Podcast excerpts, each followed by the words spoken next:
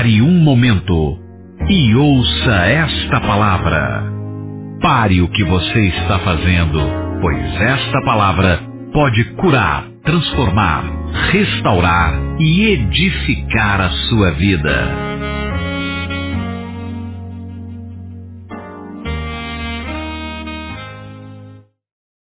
Amém. Bom dia, irmãos. A graça e a paz do Senhor esteja no seu coração. Amém. Graças a Deus. Nosso querido pastor Aloísio, junto com os pastores, estão. Inclusive é aniversário do pastor Aloísio hoje. É. Mas ele não está aqui, está para Israel, com a equipe. São 40 pastores. Viagem é, educativa, né? A benção, comunhão, edificação, está sendo uma bênção lá.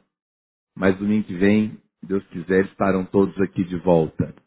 Pela graça do Senhor. Mas lembra de orar por ele hoje, abençoar, louvar a Deus pelos 51? É 51. 51 anos de vida do nosso querido pastor Aloísio, né? É, eu gostaria de orar pelos pedidos de oração. Eu ia fazer isso na hora da ceia, mas é, vamos fazer pelos que não estão presentes, não é? Queria que você ficasse de pé só mais um minuto. Nós temos alguns pedidos de oração. E é muito importante a gente orar, irmãos. As pessoas estão sofrendo, né? E precisam da intervenção divina, da graça de Deus. Quero colocar aqui a vida do seu Antônio Magno. Ele está com câncer maligno, agressivo. Também a vida da Rosemar dos Santos, está na UTI.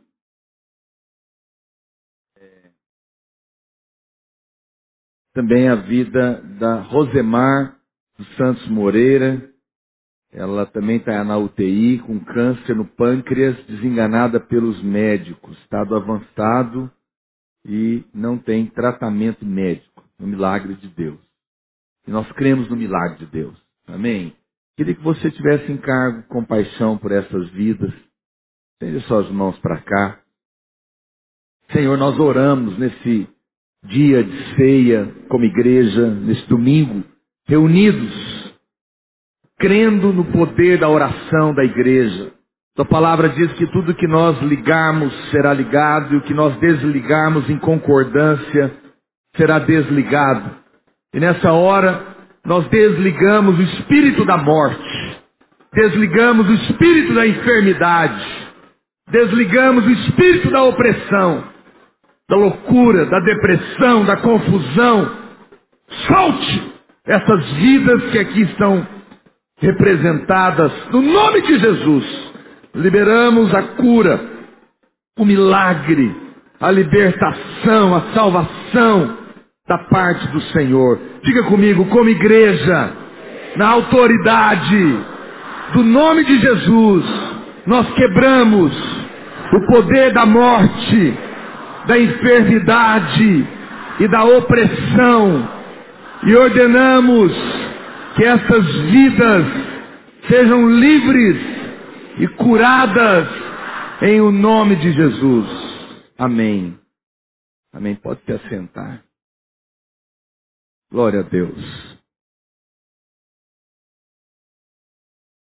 Bom, o, a data do retiro dos universitários ficou errada, foi antecipada para os dias 10 e 11 agora, essa semana. Essa semana agora vai acontecer, sexta e sábado, um retiro para você que é universitário e tá, ou, ou quer também se envolver no projeto. Você é professor também, universitário. É muito importante, Deus tem movido uma porta enorme é, nas escolas e nas universidades. Nós já estamos com 200 células nas escolas e universidades. Muito, Deus tem feito grandes coisas. Então, se você é estudante universitário ou professor universitário, não fique de fora, se envolva nessa obra, tem sido uma grande bênção. Eu também quero reforçar para que domingo que vem, nós como igreja, possamos ter uma grande contribuição é, né, no Dia Mundial de Missões, é um dia em que todas as videiras e igrejas da vinha do mundo inteiro estarão trazendo uma oferta de generosidade para as missões mundiais, principalmente nos países fechados que nós estamos entrando agora. E eu tenho certeza que o Senhor vai fazer grandes coisas. Quantos dizem amém? Glória a Deus. E também quero lembrar que o nosso seminário para casais, 17 18 de junho, é entrada franca, não paga nada. Ok? Quantos casados temos aqui nessa manhã? Pega a mão aí, maioria esmagadora, né? Olha para cá, não paga nada para você participar, mas você tem que fazer inscrição, tá bom? Tem que fazer inscrição. Eu vou estar ministrando junto com a minha esposa aqui no Bueno e os pastores. E eu quero te falar uma coisa. Este ano eu estou fazendo 25 anos de casado com a minha mulher. Diga amém, irmão. E eu quero preparar um seminário especial para você, para comemorar os meus 25 anos de casado. E nós vamos contar segredos maravilhosos e quentes desses 25 anos de casado. A minha mulher acabou de lançar um, um livreto para é, sobre intimidade no casamento. Eu sempre brinco que o livro esgotou, né? Vai ficar pronto. A segunda edição já vai ficar pronta essa semana, porque ele já esgotou a primeira. É, eu falei, pois é, é são dicas de uma mulher casada com, comigo há 25 anos. Brincadeira. Mas a gente quer compartilhar, é, dar testemunhos. Então, eu gostaria muito que você participasse. Que você programasse para estar aqui nessa data com a sua esposa. Gente, é, nós vamos compartilhar palavras né, no seu coração, vamos compartilhar experiências nossas, vamos dar testemunhos. É, talvez, quem sabe, a gente fazer aí é, uma, um momento de responder perguntas também sobre isso. Vamos ter provavelmente brindes, sorteios de jantares, noites em hotéis. Deus quiser, nós vamos conseguir esses brindes, como foi no ano passado. Garanta que nos outros prédios cada um tem que resolver a vida lá. Mas vai ser muito bom, muito bom. Desmarque qualquer compromisso que você tem. Programe-se para ter um tempo de investimento no seu casamento. Quantos podem dizer amém por isso? Nós vamos preparar com muito carinho esse seminário. Glória a Deus. Vamos pedir silêncio agora, amém, irmãos? Aleluia. Dois e. Amém. Eu quero é, compartilhar hoje com você é, segredo de uma vida vencedora como crente, na prática. E Deus tem ministrado ao nosso coração é, de uma maneira tão preciosa, né? Nós, nós vivemos uma, uma época, né, uma cultura. Eu queria que você me ajudasse com o seu filho, tá bom? Ele está aqui hoje de propósito para poder você ensinar ele a cultuar a Deus com os adultos e se comportar bem no final vai ganhar um pirulito. É, porque com a criança é lei. Mas hoje eu quero falar da graça. é, mais uma vez. Você sabe, nós vivemos uma época né, da cultura da vida saudável. Nós vivemos uma época da, da cultura que para viver longamente tem que comer bem, fazer todas as coisas certas. E tem o seu valor, tem o seu lugar. Eu não estou aqui para dizer que você tem que comer qualquer coisa. Mas, honestamente, não é isso que vai te tra trazer vida longa e de qualidade. Em primeiro lugar, não. Até porque os nossos pais comiam banha de porco todo dia e viviam muito saudáveis. Hum, né? Mas eu vou te falar o que que mata. O que que mata? O que mata não é comida ruim. O que mata é culpa. Culpa é que mata. Acusação é que mata. Condenação é que mata. Viver debaixo de culpa, de acusação, de condenação é que mata as pessoas, porque é isso que produz angústia. É isso que produz estresse. E é isso que produz todo tipo de doença psicossomática úlceras. É isso que destrói a vida do ser humano.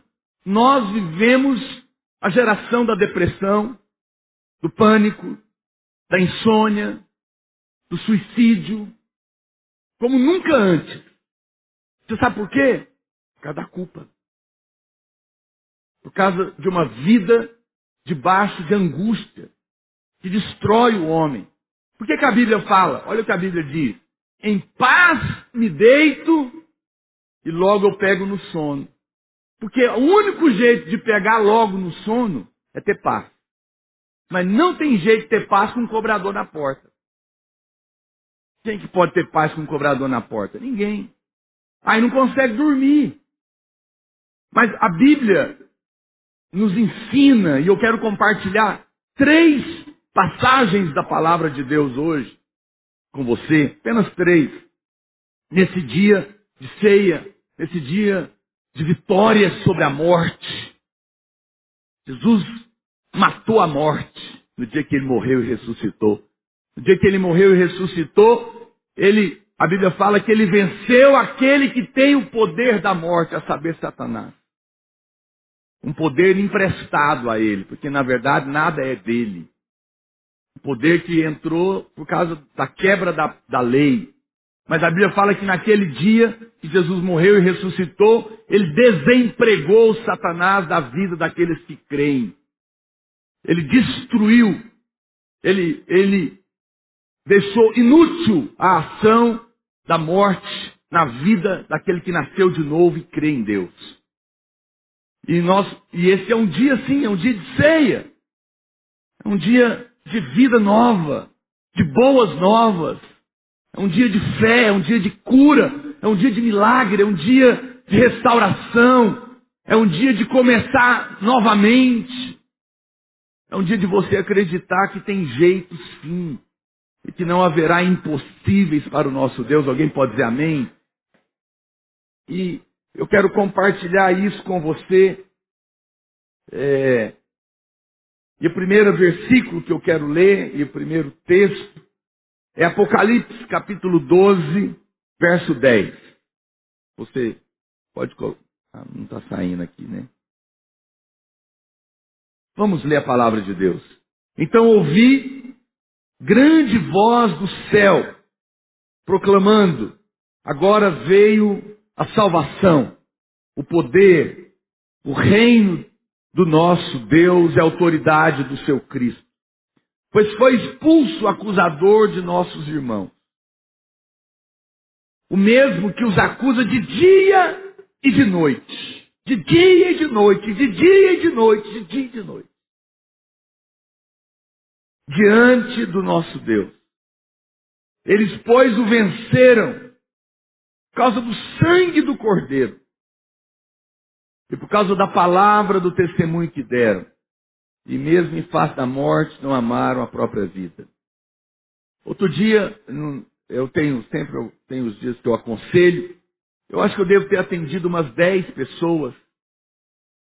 E eu falo para você, diante de Deus, que tirando dois irmãos que estavam lá para conversar sobre é, se apresentarem para ser discipulador, eu acho que sem exceção nenhuma, as pessoas não perceberam mas todos estavam relacionados com a culpa. Havia culpa, havia condenação, havia acusação na mente. Havia uma procura de onde estava o problema em mim, né, na pessoa. Pastor, eu devo ter errado em alguma coisa. Deve, deve ter alguma coisa errada em mim. Deve ter um problema na minha vida. Aonde será que eu errei? O que será que eu fiz para merecer isso? São as perguntas que o pastor ouve. Todas perguntas relacionadas à culpa. Aonde eu errei? Aonde eu fiz a coisa errada? O que, que eu não fiz? Por que eu estou sofrendo isso? O tempo todo está relacionado a isso. A Bíblia diz isso é uma coisa séria, que o nosso inimigo nos acusa todos os dias, de dia e de noite. De dia e de noite. A hora que você acorda de manhã, está te acusando. A hora que você vai dormir, está te acusando. É o que a palavra de Deus está dizendo, você não deve ignorar. Ele tem martelado acusações na cabeça dos irmãos, de modo que você se sinta o tempo todo condenado e culpado. E ele faz isso de uma maneira sutil. Ele não, você não tem pensamentos ouvindo a voz do diabo dizendo eu sou o diabo, vim aqui te acusar. Não, claro que não. Ele coloca, você pensa que é você que está pensando, mas esses pensamentos são a voz do diabo. Eu, te, eu aprendi há muitos anos atrás uma regrinha simples. É, e eu quero te ensinar. Todo pensamento que produziu angústia, medo, tristeza, incredulidade, abateu você, é pensamento do diabo. Pastor, mas e Deus não nos exorta? Deus não nos repreende? Sim, mas Deus, quando Ele faz isso, mesmo a exortação nos levanta. Porque a exortação de Deus nunca é para bater, é para levantar. Nunca é para condenar o filho. Uma coisa que eu aprendi também, eu tenho três filhos, e eu ensino isso nos, nos cursos de casais. Nunca eu ataco os meus filhos. Sempre o problema. Nós não tratamos a pessoa, mas o problema. Nós amamos os filhos e odiamos a coisa errada porque a coisa errada faz mal para ele. Então eu nunca disse para o meu filho quando ele mentiu, você é um mentiroso. Não. Eu sempre dizia para ele, a mentira não é de Deus. A mentira é do diabo. O diabo é o pai da mentira, mas você é homem, homem de Deus, você é filho de Deus. Não, a mentira não combina com você, meu filho. Porque você é um homem criado para ter caráter, mas a mentira não presta. Percebe? Separar. É assim que Deus trata conosco. Deus é nobre. Deus não abate ninguém. Mas os pensamentos que produzem, às vezes, Satanás te acusa, irmãos, não só com pensamentos, ele também acusa com sensações. Vou te ensinar uma coisa aqui hoje. Ele acusa com sensações. Quantos de vocês já acordaram de manhã sem saber o motivo, sentindo angústia? Alguém já sentiu isso? Não sei, pastor, não sei por que sentir angústia. É acusação. Pode repreender que vai passar. É acusação. O diabo traz acusação em forma de angústia. Você não sabe por que está angustiado. Tem pessoas que estão vivendo em momentos de alegria e de repente bate o medo. Está bom demais para ser verdade, daqui a pouco vai acontecer alguma coisa ruim. Não consegue viver muito tempo é, bem, porque acha que algum momento alguma coisa ruim vai acontecer. Porque você está debaixo desse ataque do inimigo. Ele é o acusador dos nossos irmãos. Com certeza, muitos de vocês, muitos dos irmãos, têm pensamentos do tipo: ah, como que você ainda consegue é, chamar a si mesmo de crente, de cristão? Ou você é um hipócrita. Olha, olha a sua vida. Para de orar. Deus nunca vai ouvir a sua oração. Ou olha para a sua vida. Você ainda ousa liderar na igreja. Agora está aí dando uma de santinho no culto. Pensamento. Quem, quem você pensa que é para Deus ouvir a sua oração?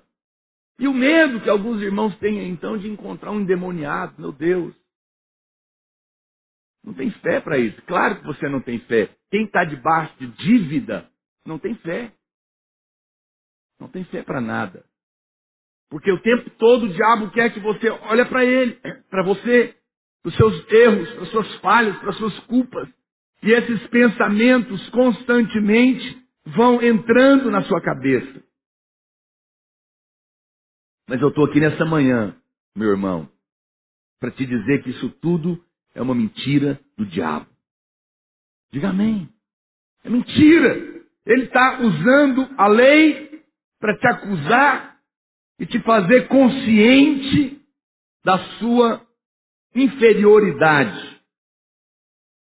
Mas a verdade é que você está em Cristo. E por causa do seu sangue, a Bíblia diz que não há mais nenhuma condenação para você. Eu posso dar um testemunho para você? Eu queria que você olhasse para cá. Eu vou te confessar algo. Eu preciso fazer isso para o seu bem. A verdade da graça e da justiça de Deus tem já não não eu, eu sou crente há 26 anos e e eu desde o começo da minha conversão o pastor Luiz pregava sobre a, essa verdade mas eu confesso que eu demorei muitos anos para ela ter um grande efeito na minha vida e um dia eu estava conversando com ele falando pastor por que será que eu demorei tanto uma coisa que eu mesmo já preguei tantas vezes para ter o efeito. Porque o entendimento você tem e eu também. E ele falou uma coisa para mim que é verdadeira e pode ser que você pode estar tá caindo no mesmo laço. Ele falou porque você achou que tinha uma verdade mais profunda. Isso é coisa muito simples. É coisa para novo convertido. E por isso você não deu valor devido nessa verdade poderosa do Evangelho. Falar que o sangue de Jesus tem poder para crente? Falar que você é amado, perdoado, que Jesus é a sua justiça, todo mundo sabe. E você acha que tem uma verdade mais profunda, talvez você vá falar de novo disso. E aí ele falou, e porque você não deu valor devido, você não buscou a revelação debaixo de oração de jejum para mudar a sua vida. No dia que você entendeu que isso era uma verdade, a verdade mais poderosa do Evangelho, você parou para jejuar, porque de fato eu fiz isso. Eu fui orar e jejuar para ter revelação do que eu já sabia há décadas. E foi aí que eu pude provar da revelação. Então, eu gostaria de falar algo para você nessa manhã. Não tenha essa verdade que eu estou pregando para você nessa manhã como algo simples. Não tenha isso como algo de novo convertido. Não tenha isso como algo que você já sabe. Abra o seu coração entenda que essa é a maior verdade que nós precisamos de ter por revelação. Revelação que vai afetar a sua vida definitivamente. Quantas pessoas estão vivendo debaixo dessa condenação? Então preste atenção. A Bíblia diz que eles o venceram por causa do sangue do Cordeiro. Mas é que isso não é uma questão de repetir um mantra. Os crentes gostam desse, dessa frase, né? Então qualquer coisa que acontece com ele, um acidente, vai acontecer, ou, ou um perigo, o que, que ele grita? Sangue de Jesus tem poder. Como se fosse uma frase mágica. Não, sangue de Jesus não tem poder porque é uma frase de efeito. Porque é, um, porque é uma cruz que você mostra para o diabo. Não. Ele tem efeito no momento que isso é uma revelação na sua vida. Por que, que o sangue de Jesus tem poder? Porque eu não tenho mais dívida com Satanás nem com Deus. Então ele não tem direito legal de tocar na minha vida porque eu não devo nada para ele. Diga amém, irmão. Se isso é uma verdade para mim, eu tenho paz. Pode me rodear o tanto que quiser não tem direito na minha vida. Por quê? Nem na sua. Porque está paga a dívida. É por isso que o sangue tem poder. Ele tem poder porque ele quitou o carnê. Diante de Deus. Porque o poder da morte entrou lá no Éden, não era do diabo. Deus é que falou: se você comer da árvore do conhecimento do bem e do mal, o que é a árvore do conhecimento do bem e do mal nos dias de hoje? A lei. A lei é que diz o que é certo e o que é errado. Não é? Então, quando você quebra a lei, aí Deus falou: você vai morrer. E a Bíblia fala que Adão teve medo, porque ficou debaixo de culpa, porque ele quebrou a lei. E nenhum homem é capaz de cumprir a lei. Então você vive achando que vai acontecer alguma coisa ruim com você. Só que Jesus veio e cumpriu toda a lei no nosso lugar e pagou a dívida. Então agora, se eu crer nisso, está tudo bem. Eu não tenho mais que viver debaixo disso. É, essa, então não é uma questão de repetir, é uma questão de ter revelação. É mais do que ter entendimento. É ter revelação de que essa verdade aconteceu na cruz. A acusação só pode existir contra quem tem dívida. E só pode existir uma dívida com a justiça quando você quebrou uma lei. Logo, como a maioria, todos nós erramos, mas mesmo quando você também não erra, o diabo te acusa de dia e de noite, de estar tá fazendo coisa errada, ou de estar tá deixando de fazer coisa, e você fica paralisado. Então, se você não ora, você é um miserável, porque você é um crente que não ora. Se você ora muito, você está orando para aparecer. Se você cuida bem dos seus filhos, está estragando esse menino. Se o menino apronta, a culpa é sua que não cuidou direito. Seu marido te trai, foi você que empurrou ele para fora.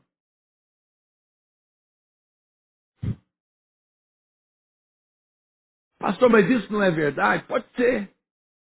Mas o fato é que está pago essa dívida. O fato é que toda a lei está cumprida. E isso é loucura. Por que, a Bíblia fala que a cruz é loucura para os que se perdem? Porque é boa demais para ser verdade. Alguém chegou e falou: Eu, você não é capaz de fazer, por isso você não vai ter paz nunca. Mas eu vou fazer por você. Irmãos, quem vive debaixo de culpa, ele vive a vida em função da dívida. Eu me lembro um primo meu, uma época difícil da vida dele, ele estava devendo várias pessoas. Sabe o que ele fazia todo dia de manhã? Ele pegava a lista dos, dos, das pessoas que ele devia, os credores dele, ligava um por um. Fulano, aqui é o ciclano, fugir não. Eu estou aqui, não tem dinheiro para te pagar ainda, estou trabalhando, não precisa me ligar. Amanhã eu te ligo de novo. Porque ele não aguentava, pastor Marcos Mota. O dia inteiro o cobrador ligando para ele. E mesmo assim eles ligavam, porque o cara pensava, ele está falando isso de manhã, vai fugir de tarde. Então, vi... eu me lembro, coitado, que angústia. A vida dele, o dia inteirinho, era em função da dívida. E resolver. Quem é que trabalha assim? Quem é que tem paz assim? Quem é que vai produzir assim? Ninguém. Pois é, o diabo faz a mesma coisa. Satanás faz a mesma coisa. Ele é esse cobrador que te liga de dia e de noite, fazendo ameaças para receber dívida que você jamais vai ser capaz de pagar. Porque elas são impagáveis. Nós não paramos de errar. Nós temos falhas, nós temos defeitos. E ele é esse cobrador. Mas eu estou aqui, irmão. E, e a Bíblia diz que é por isso que eles venceram por causa do sangue do Cordeiro. Por quê? Porque o sangue de Jesus é o pagamento definitivo de todas as nossas dívidas passadas, presentes e futuras. Diante de Deus, diante do mundo espiritual e diante de você mesmo. Às vezes você até acredita em relação a Deus, mas aí você volta a olhar para você e você se martiriza. Porque eu fiz, eu, por que, que eu fui fazer isso? Você não precisa dizer por que, que eu fui fazer isso. Você pode dizer, apesar de eu ter feito isso, que bom que alguém pagou por mim. Agora, preste atenção. Para a gente resolver isso, nós temos que trabalhar o inverso. Porque uma vez que não há mais dívida, o cobrador não pode cobrar mais. Ele perde a força. Uma vez que a conta está paga, cessa-se a cobrança, ou pelo menos o direito dela. O, o, o, problema do diabo é que ele insiste em cobrar o que já está pago. Quando alguém vem cobrar de você o que está pago, o que, que você faz? Hã? O que, que você tem que fazer quando alguém vem cobrar o que você já pagou? Faz assim, ó. Mostra o comprovante. Pega essa Bíblia aí. Mostra, está pago. Já está pago. De dia e de noite já está pago. Bateu na sua porta? Mostra o comprovante. Está pago. Não há mais culpa. Não há mais acusação. Não há mais condenação. Essa é a maior verdade do Evangelho, meu irmão. Nós não temos que temer. É horrível quando você deve, o telefone toca e gela por dentro, né? Você nunca espera boas notícias. A pastora Luiz conta que um dia chegou uma carta da, da Receita Federal para ele. Ah, que angústia que deu nele, ele falou. Ai, meu Deus do céu. Deus está devendo. Ele abriu, era a Receita contando a restituição que tinha. Mas a gente já espera a cobrança. Chegou uma carta da escola para ele, ele fala quando as meninas eram pequenas. Uma carta da diretora. Ai, o que essa menina aprontou? Era elogio. Mas já viu a dificuldade que você tem de esperar coisa boa? Porque tem dívida, né? Não é isso que o povo diz? Que o povo fala? Quem não deve, não tem. Mas quem é que não deve? Só não deve quem acreditou que está debaixo do pagamento absoluto da parte de Deus. Eu amo esse versículo, a Bíblia diz o quê? O justo não teme as más notícias. Por quê? Por que, que o justo não teme as más notícias? Porque não deve nada. Está pago. A Bíblia fala que eu fui feito justo nele. Ele é a perfeição. Ele é o cumprimento da lei. Ele é o pagamento da dívida. E eu estou colocado dentro dele. Eu morri com ele, ressuscitei com ele. Logo para mim também não há mais dívida. Não há mais culpa, não há mais condenação. Eu posso crer nisso. E isso desmonta a cadeia da culpa. Desmonta a cadeia da acusação. Pastor, mas eu erro. Eu sei que você erra. Eu sei que você vai continuar errando. Mas a provisão foi completa por toda a vida. Eu não estou dizendo que você não vai pagar suas contas para o homem. Você deve. Vai, você vai trabalhar, Deus vai te dar graça, você vai pagar suas dívidas. Mas diante de Deus e do mundo espiritual, você não tem que viver debaixo disso. Alguém me procurou e disse, pastor, eu sou um fracasso. Eu penso em me matar. Quem falou isso para ele? O diabo. O diabo quer o tempo todo que você prova para você mesmo e para os outros que você é um alguém importante. Irmão, essa pessoa não existe. O único que passou por aqui, maravilhoso, é Jesus. Todo mais é graça de Deus. Não se encante com homem algum. Não fique achando que tem essa pessoa maravilhosa. Não tem. Não tem. O pastor Luiz foi entrevistado aqui por uma por um uma, pessoal de fora, internacional, vieram aqui. Ele conta isso. Perguntaram para ele qual que é o segredo da videira, esse fenômeno no mundo. E ele falou, meu filho, isso aqui é igual a história de Sara e Agar. Agar, se você perguntar para ela, vai contar para você como é que foi a história que nasceu Samuel o Ismael. Está nessa confusão aí até hoje, tornando bomba. Mas vai perguntar para Sara. Estéreo já era. Sempre foi, desde mocinha. Agora com 99 anos piorou muito. O menino nasceu de um velho de 100. Aí chega ela para fazer o, o, o, consagração de crianças. É seu neto? Não é meu filho. Como que foi? Como que foi? Isaac. Só pode rir. Não tem explicação. É milagre. Essa igreja aqui é isso aqui, é Isaac. Quem é que sabe? Ah, não, é porque vocês são, faz cursão, CTL, tem muita gente que faz. Ah, vocês são organizados, tem gente que dá show em organização nem nós. Ah, vocês têm dinheiro, tem gente mais rica que nós. Pode falar o que você quiser, tem gente melhor que nós. Não é isso. Para com isso. É milagre. É graça de Deus. Então não existe essa pessoa. Para de querer provar que você é. Eu tenho que ser alguém. Ele é tudo em todos. Ele já provou. Eu não tenho que provar mais nada.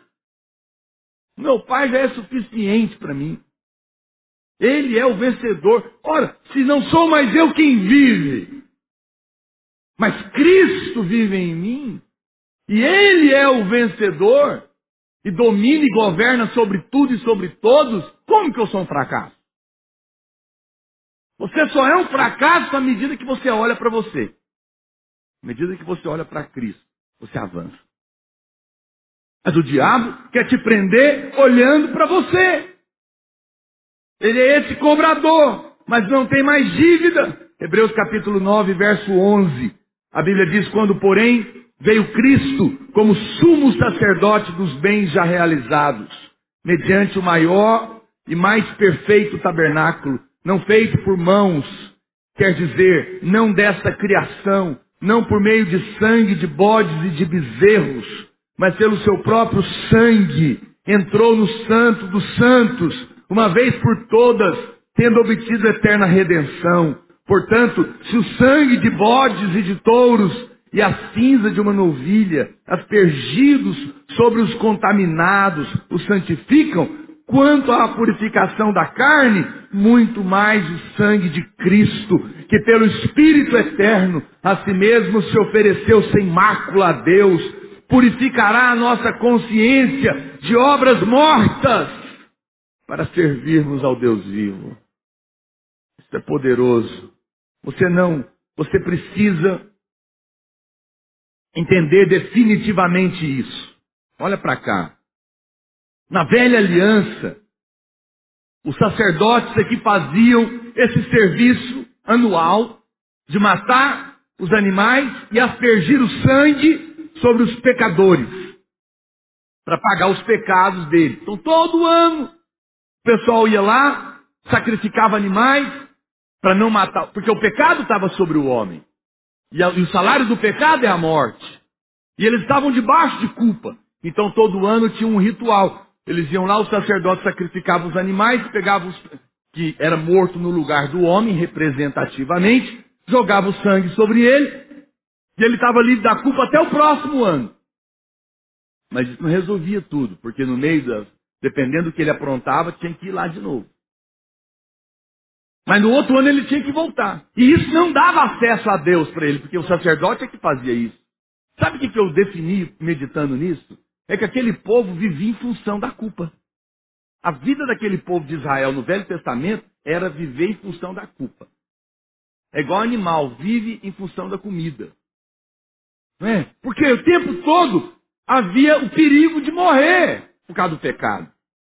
O sacerdote, irmãos, quando ele ia oferecer ele tinha que entrar com uma vasilhinha de sangue lá dentro do Santo dos Santos, com uma corda amarrada no pé. Sabia disso? Porque se tivesse pecado na vida dele, ele, ele fazia primeiro expiação por ele mesmo, depois pelo povo. Mas se ele entrasse lá dentro sem a, essa vasilhinha do sangue em favor dele, e ele tivesse pecado, ele morria. E ninguém podia entrar lá dentro para tirar, então puxava pela corda. Olha que horror. Jesus poderoso. Como é que pode ter uma vida dessa? Que angústia. Mas é assim que muita gente vive, o tempo todo com medo de que vai acontecer alguma coisa ruim comigo. Ladrão vai me assaltar, meu filho vai ter um acidente, minha mulher vai me deixar, ou vou perder o emprego, é, tô, né, doença. O tempo todo com medo de que vai acontecer alguma coisa ruim. Cobrança, cobrança, cobrança. Por que, que tem cobrança? Porque você acha que tem brecha, brecha, brecha. Por que, que tem brecha? Porque está devendo.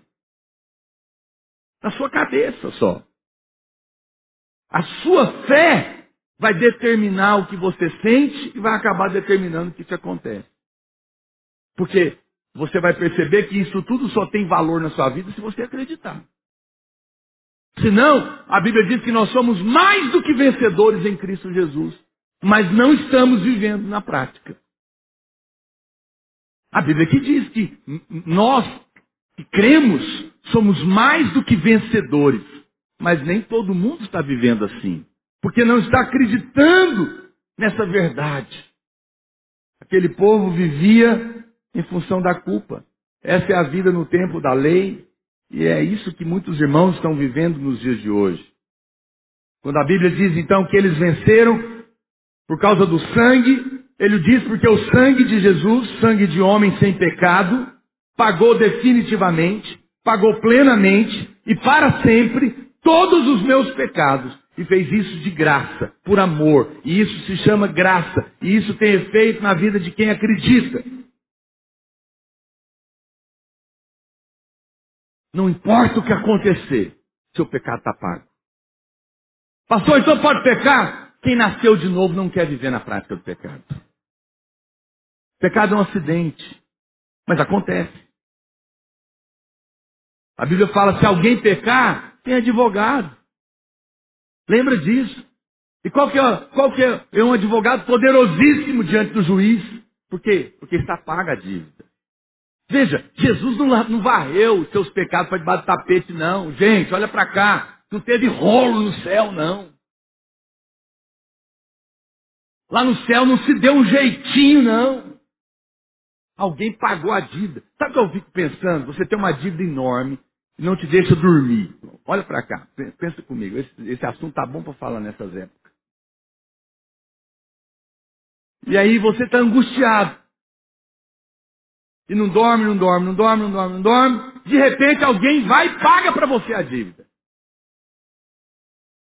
E você já com medo de ser preso, se apresenta antes de saber disso. Quando você chega para se apresentar, para tentar conversar, com medo de ser preso, alguém fala, não, já pagaram sua dívida. Aí você fica o tempo todo, mas como assim? Como alguém pagou? Meu Deus do céu, não é possível, será que é verdade? Continua angustiado. Jesus já pagou sua dívida. Mas você, ou seja, ele não varreu para debaixo do tapete, não. Alguém foi lá e pagou no seu lugar. Isso é amor, isso é evangelho, isso é graça, isso é pai. É o pai que disse, merece morrer, tem que matar, pecou, mas eu amo esse menino, mais do que o pecado dele é, é sobre ele. Então eu vou morrer no lugar dele, para sempre, do que ele não vai cometer lá na frente, já está pago também. Ó, ó, eu vou deixar pago o que foi para trás e vou deixar dinheiro suficiente para pagar tudo que acontecer para frente. Meu Deus. Aí você fala, pastor, não fala isso que alguém vai querer pe pecar. Não vai. Um pai que faz isso, ele vai ter o amor do filho. Ele vai conquistar o coração do filho. Filhos que são amados assim não querem desagradar o coração do pai. Você não deve mais nada, meu irmão. O sangue pagou toda a dívida. Por meio do sacrifício de Jesus, você foi feito justo, sem que as suas obras contassem para isso. A Bíblia fala que você foi feito justiça de Deus em Cristo Jesus. O que, que, é isso, pastor? Olha para cá, você precisa entender isso. Quando Jesus pagou a dívida, a Bíblia fala que ele também te fez justo. Significa que no, no céu não consta nada das suas dívidas passadas. Além de ter pago, você para Deus nunca pecou. Uau, agora, agora falou heresia. Isso é que é ser justo. Ficha limpa. Ficha limpa. Quando consta, ó, oh, tem alguém orando. O José está orando. Aí o anjo leva a oração. Chega diante de Deus, no tribunal, para ver o pedido. Olha para cá. A Bíblia fala que as orações dos santos sobem como incenso e enche a taça e o anjo leva. Não é assim? Lá em Apocalipse? Então você está orando. E aí o anjo colhe essa oração e leva. Aí chega lá, tem que ver. Que a Bíblia fala que a oração do justo muito vale pela sua eficácia. Quem não é justo não tem resposta de oração. Deus só pode responder quem é perfeito. Deus só pode responder quem cumpriu toda a lei. Nenhum homem poderia orar. Mas um homem fez isso. Jesus fez isso. Ele cumpriu toda a lei e ele é perfeito. Então, quando chega a oração lá, Se você acha que é porque você jejuou uma semana, que você ora muito, que você dá sopão para os pobres, porque você é um bom líder, porque você ajuda em casa, a sua mulher lavar as vasilhas e fazer tarefa para os meninos. Então, por isso, ah, deve ser que Deus vai, pelo menos um pouquinho, me ouvir. Acabou, você não tem chance. A pior praga que tem é os. Ah, meu Deus, tem que tomar cuidado com o que eu falo. Vou falar um negócio perigoso aqui. Pode ser mal interpretado. Mas a pior praga que tem é o cara mais correto que existe. Porque ele não precisa de Deus. Ele merece tudo. Mas aquele que não, que, que não vale nada, pelo menos ele fala, Deus, eu não vale nada. Se tiver que acontecer alguma coisa comigo, vai ser puro milagre, graça mesmo. Porque se depender de mim, eu estou consciente que não presta. Eu não estou estimulando você não prestar a criatura. Eu só estou dizendo que esse sujeito que está perto do inferno, ele está mais perto do céu do que você que acha que é maravilhoso. Porque Jesus só veio para os doentes.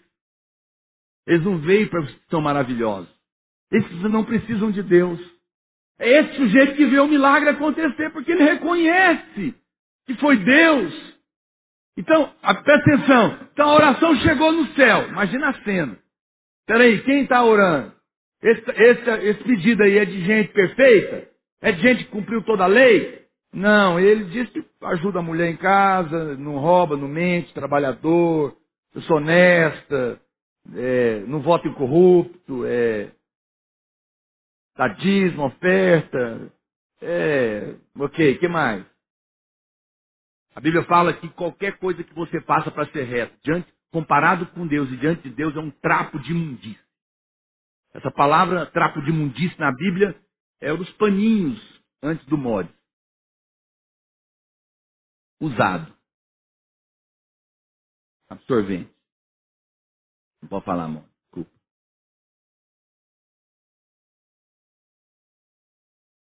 Você vê. Então não serve. Mas quando você chega lá e fala, não, é do, é, é do, é do Jesus que está orando. Porque a Bíblia fala que Jesus cumpriu toda a lei e me vestiu dele. Ele pegou o paletó dele, a, a vida dele. Vem cá, pastor Regonado. Ele, é isso que a Bíblia fala, que você se tornou justiça de Cristo. Ele se despiu dele. Põe a mão, não. Agora, quando esse homem ora, não é ele que está orando, é Cristo. Quando a oração dele chega, ai meu filho perfeito que orou, pode responder na hora com raio, fogo do céu. Porque é, é assim. Obrigado, pastor Leonardo. É assim que Deus ouve a oração de quem acredita nessa justiça.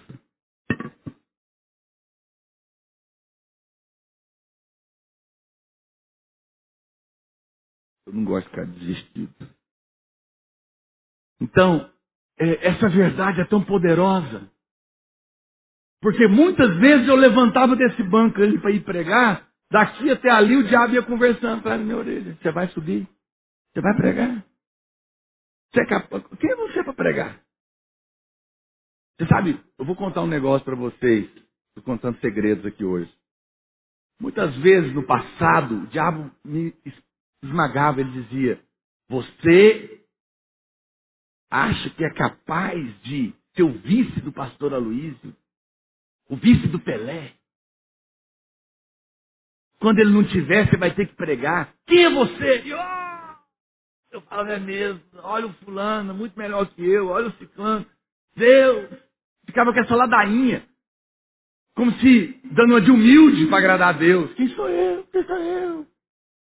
Meu Deus, quem sou eu e quem é o pastor Luiz? Nada, nós não somos nada. Até o dia que eu entendi que não é ele nem sou eu, é Cristo em mim. Ele que me escolheu, ele que me vestiu, eu não tenho nada a ver com isso, eu subo confiado nele e sei que se ele vai me usar é só porque ele é perfeito está sobre a minha vida. E isso vale para você também. Você acha que a oração de Jesus é ouvida ou não? Quando você orar confiado no que eu estou te pregando aqui hoje, É Ele que vai estar orando. Então você pode ter fé para receber. Você foi feito justiça. Hoje é dia de você levantar a cabeça e repetir ousadamente essa verdade. Pega a sua mão, diga comigo: Eu sou justiça de Deus por intermédio de Cristo Jesus. Dê um forte aplauso a Ele.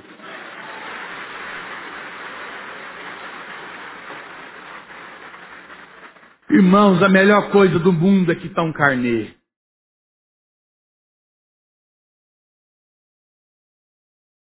Quem já quitou carnê aqui? Ah, vai ser bom para lá. É ou não é? é? Uma sensação gostosa demais, dá vontade de pregar num quadro, pôr na parede.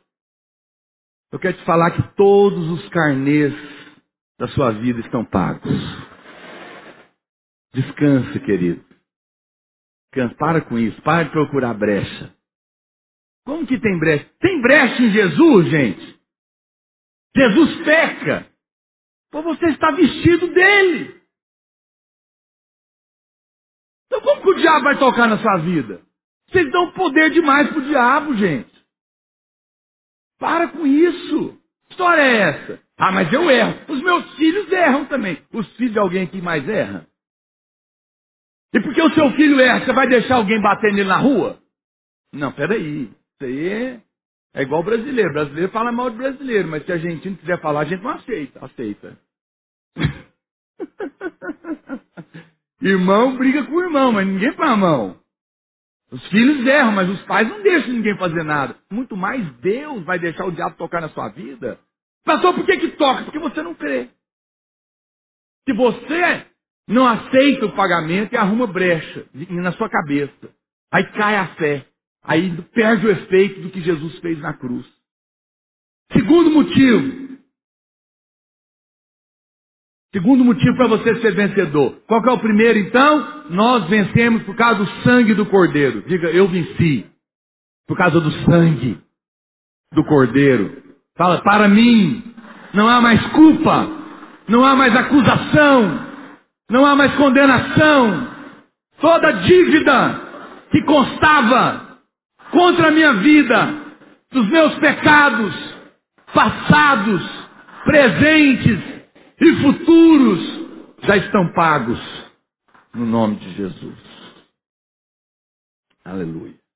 Segunda coisa, para você viver uma vida vitoriosa na prática, você tem que ter a revelação de que você é um filho muito amado. Romanos 8,37 diz: Em todas essas coisas, porém, somos mais que vencedores por meio daquele que nos amou. Eu não sou vencedor porque eu amo a Cristo em primeiro lugar. Eu não sou vencedor porque eu sou um crente consagrado em primeiro lugar. Eu sou vencedor por revelação que Ele me amou. Filhos vencedores são filhos que sabem que tem um pai que barba por ele. Sabe que tem um pai que pode tudo, que abre qualquer porta e ama ele de paixão. E decidiu que vai fazer desse menino um sucesso. Esse menino vai crescer com confiança? Claro. Vai dar certo na vida? Óbvio. Claro que vai. Tem um pastor nosso, não é daqui de Goiânia, o pai dele é muito rico. Plantador de soja, tem milhares de, de loteamentos, um monte de coisa. E ele decidiu ser pastor. Era o filho que ia tomar conta das coisas do pai. Mas Deus chamou o menino. E um dia ele estava em crise, porque o pai dele dá 15 mil por mês para ele, Paulo, para ele ser pastor tempo integral, fora retirada. Fim do ano, distribui lucro. Para apartamento, trocar de carro, mobiliar. Olha os pastores todos assim olhando para ele. Miserável.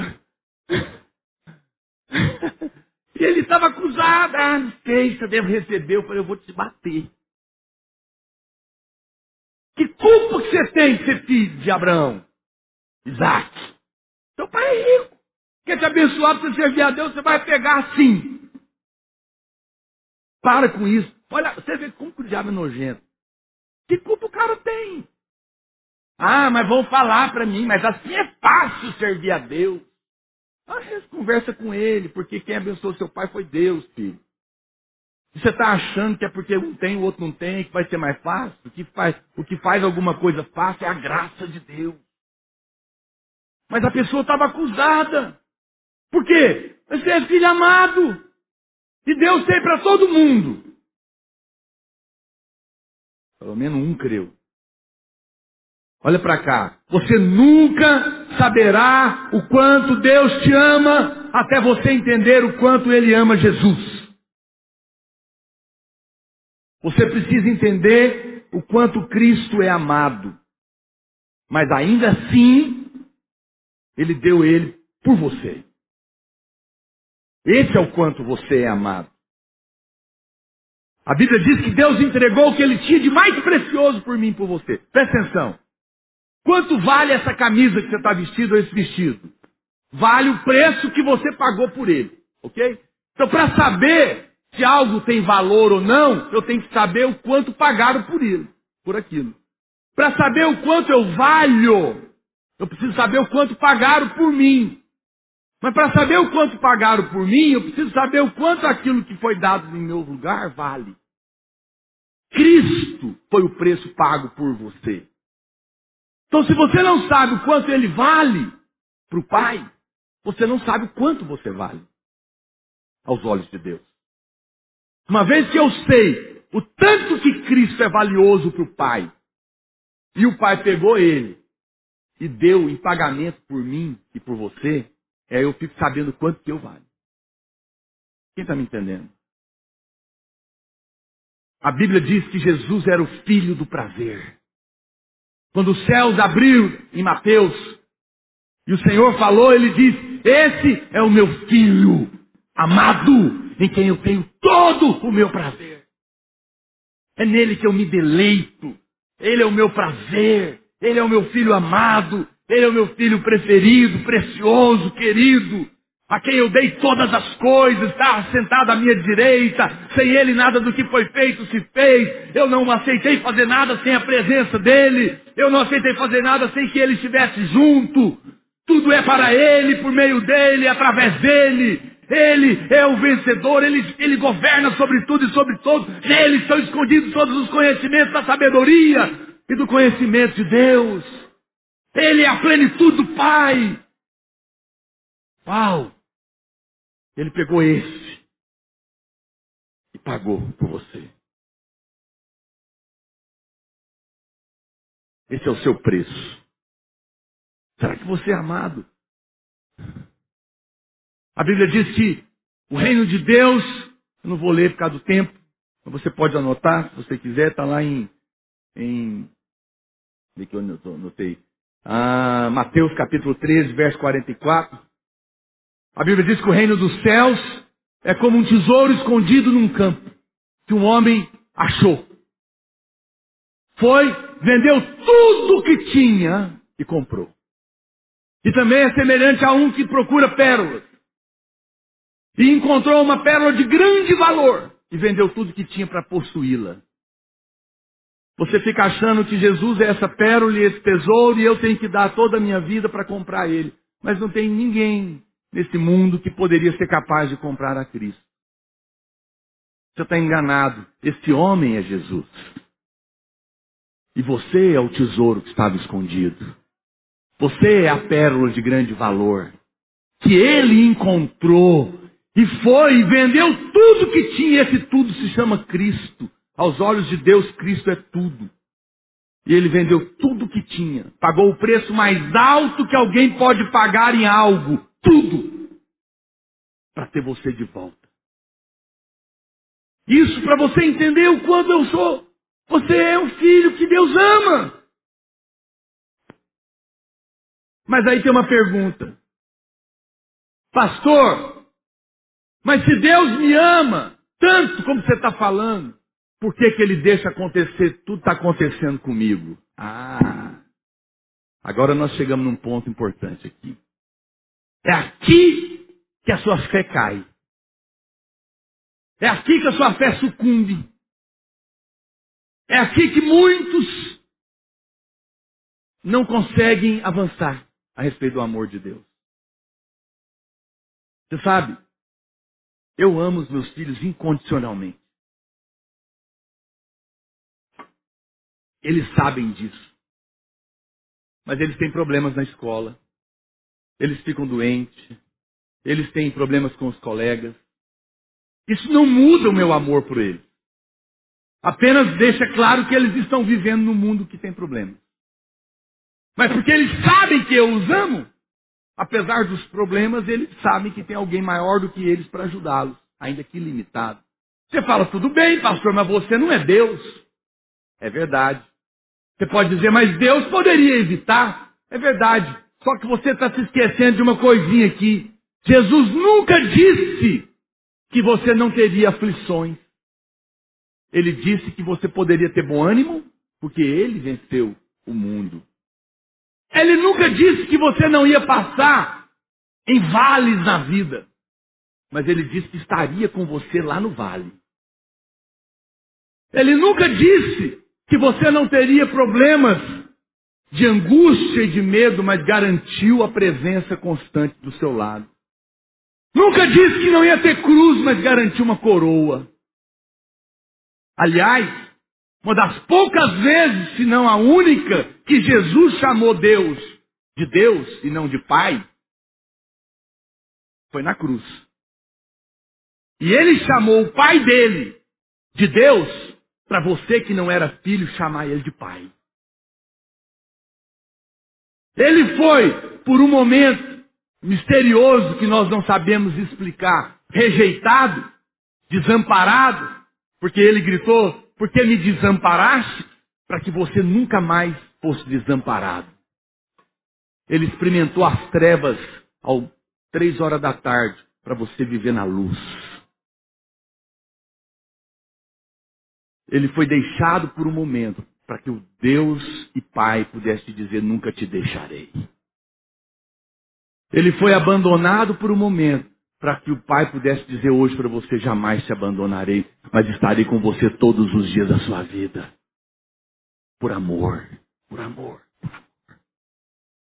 Deus não tem mais nada para provar para nós. Ele nos ama.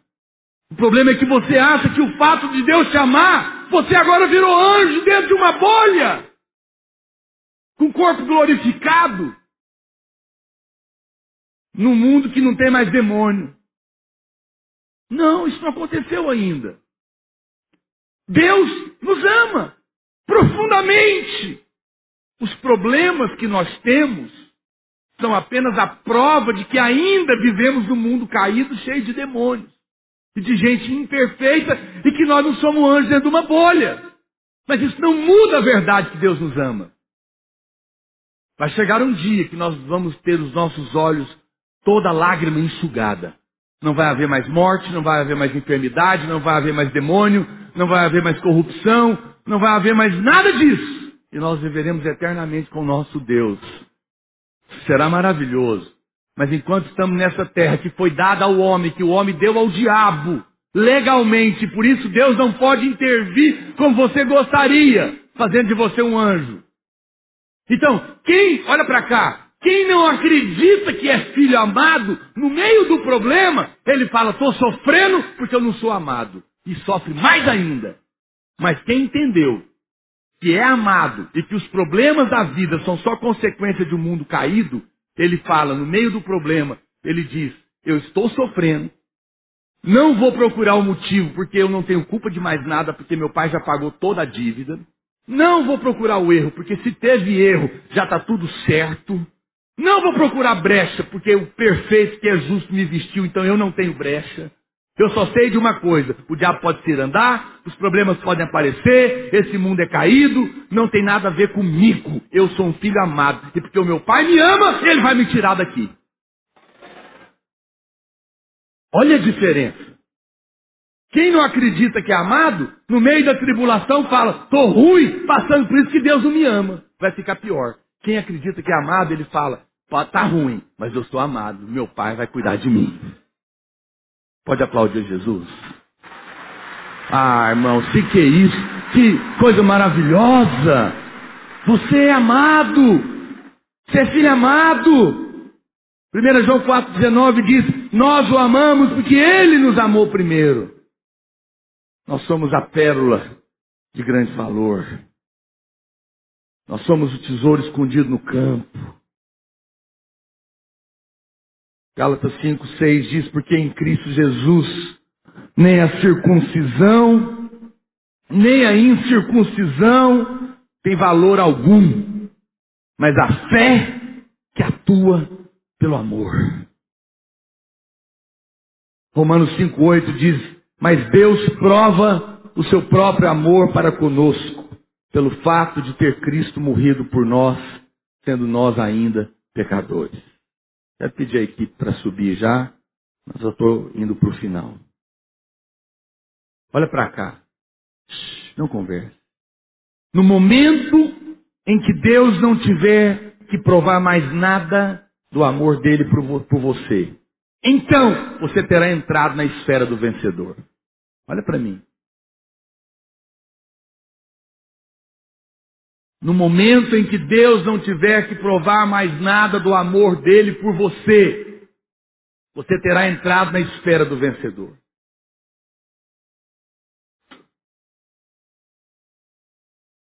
Porque no meio da tribulação você não vai ter dúvida de que é amado. E sim a certeza de que é amado, e por isso vai poder passar pela tribulação. Eu quero encerrar então, olha para cá. Nunca mais se esqueça disso. Não confunda as coisas. Filhos amados têm problemas. Mas tem um pai que os ama no meio do problema. Põe a mão no ombro do seu irmão e fala, irmão, você é muito amado. Os seus problemas não são maior do que o amor do seu pai.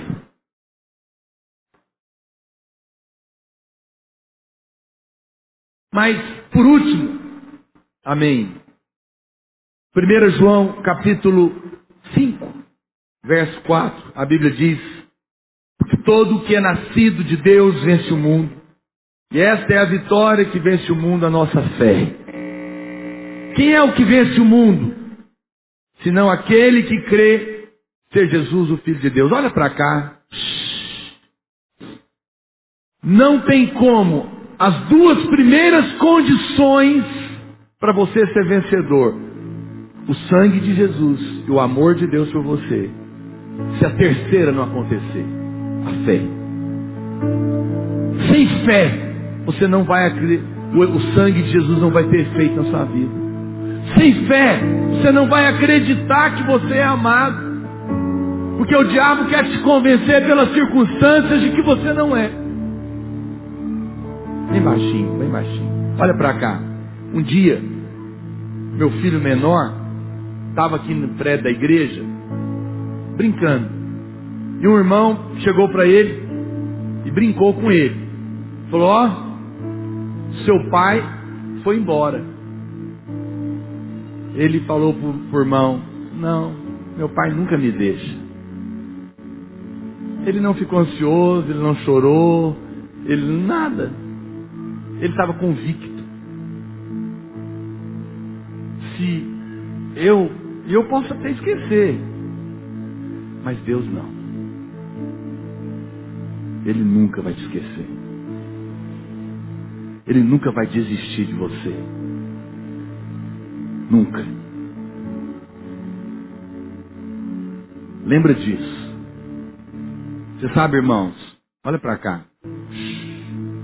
As pessoas fazem pacto com o diabo para receberem muitas coisas. E o diabo dá. Mas tem uma coisa que o diabo não sabe fazer. Ele não sabe amar. Porque só Deus é amor. E o amor encobre multidões de pecados. O amor transforma o coração. Mas você precisa acreditar. Você precisa ter fé. Você precisa acreditar no que a Bíblia diz.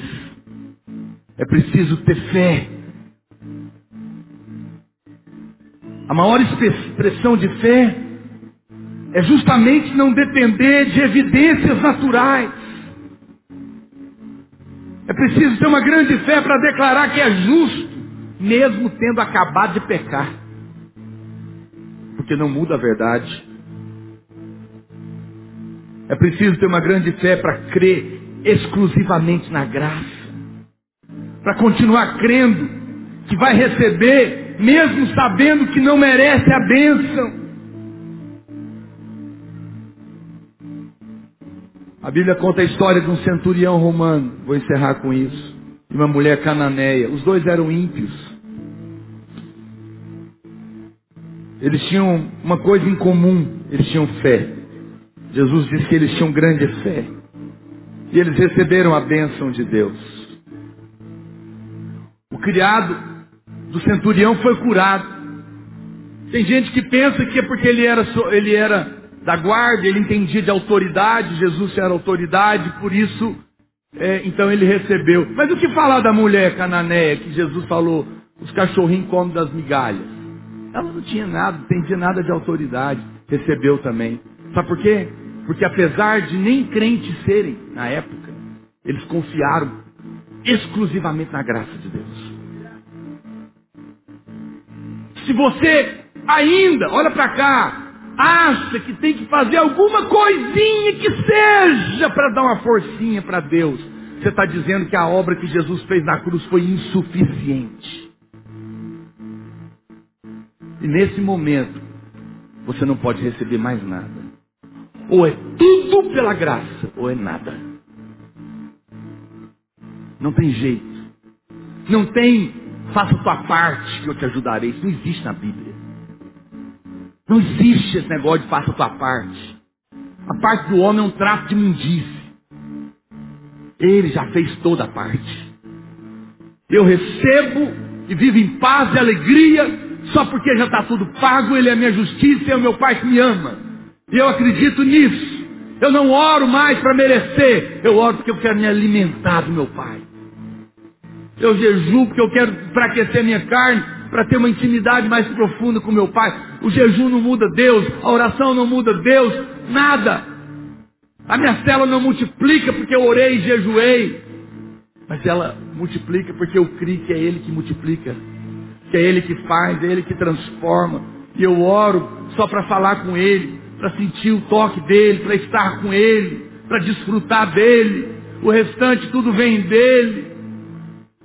Eu vou trabalhar sabendo que por melhor que eu faça, se ele não derramar e abrir as janelas dos céus, derramar sobre a minha vida, nada eu posso ter, porque tem gente que trabalha muito mais do que eu e não ganha nada. Tudo é a graça de Deus. É uma escolha, uma escolha que nós fazemos.